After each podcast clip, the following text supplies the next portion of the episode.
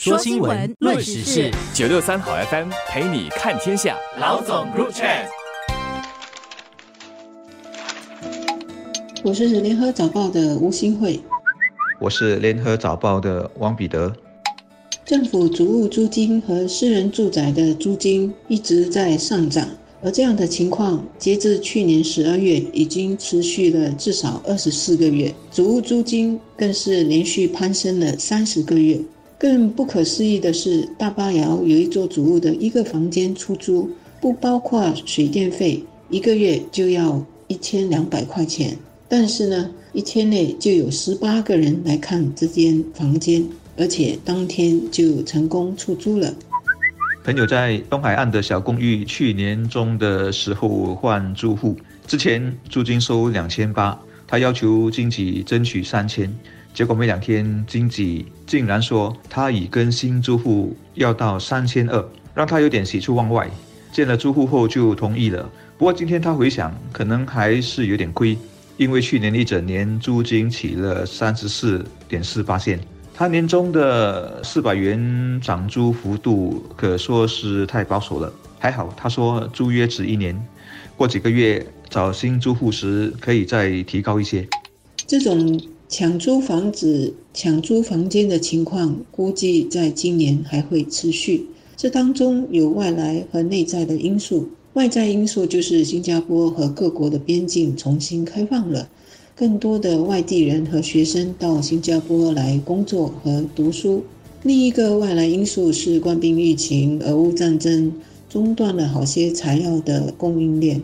以及建筑员工的工作日被打乱，所以延误了本地的主物和私宅的建造工程。一些急着需要住宿的本地人和外地人，等不到新房子，就只好租房子和找房间了。本地房租今年还会攀升的一个很重要内在因素，是政府更严厉的遏制房价出现高涨的乱象。近期呢，政府实行的。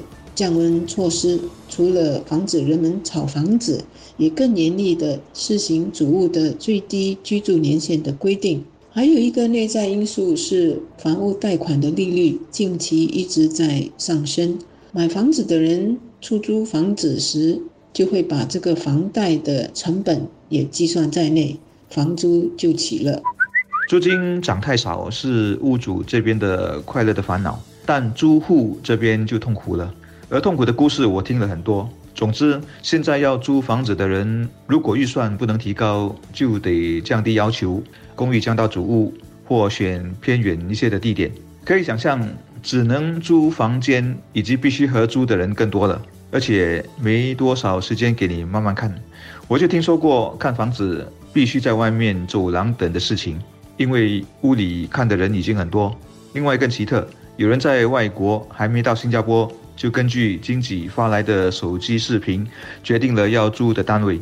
高租金和高房价是一对孪生兄弟，走势是互相联动的。房租高，出租的回报不错，就更多人愿意进场投资，也更愿意支付溢价。而现有屋主也由于能收到比较高的租金，原本要卖的也不想卖了，或者把价格咬得很紧，不轻易放手。总之，只要新供应一下子上不来，或者工程和交屋日期被拖延，例如这一两年，租金和价格就往上冲。而主物和私宅市场也是联动的。总之，房地产价格和租金这几年这么个账法，影响相当大。好坏也真应了一句话：几家欢喜几家愁。不过，我本身更关心的是另外一个内在因素，也就是租房供不应求而出现大家抢租的因素。这种羊群效应会使房租居高不下的情况恶化，结果呢，被挤出局的会是许多很需要租房子却没有能力出高价抢租房子的中低收入家庭和人群。这样的情况一直持续的话，变成。房租市场的一种乱象，就会破坏社会的和谐。所以，除了政府的降温措施，租房子和买房子的人也要理性一些，大家要一起合作，别让怕抢不到房子或者房间的心理占据市场的氛围。否则呢，房东和屋主是最大的赢家。而中低收入的家庭却困在租不起房子或被逼迁的漩涡里。英文里有一个词叫 rentier，意思是靠投资收益过活的人。中文翻译是食利人，食就是吃东西的那个食，利就是利益。这个词汇很少在中文中出现。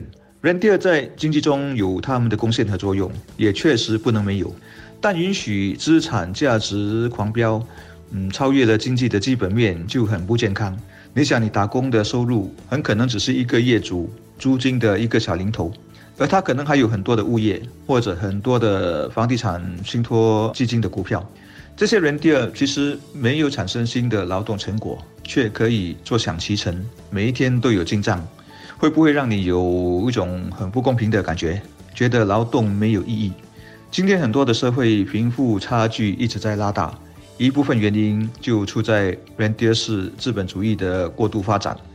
我们有降温措施，规定买很多套房子的人都得额外上缴印花税，这是合理的。但商业房地产还有很多很多的资产都不必这么做，所以富者越富是未来的趋势，至今没有人有办法扭转。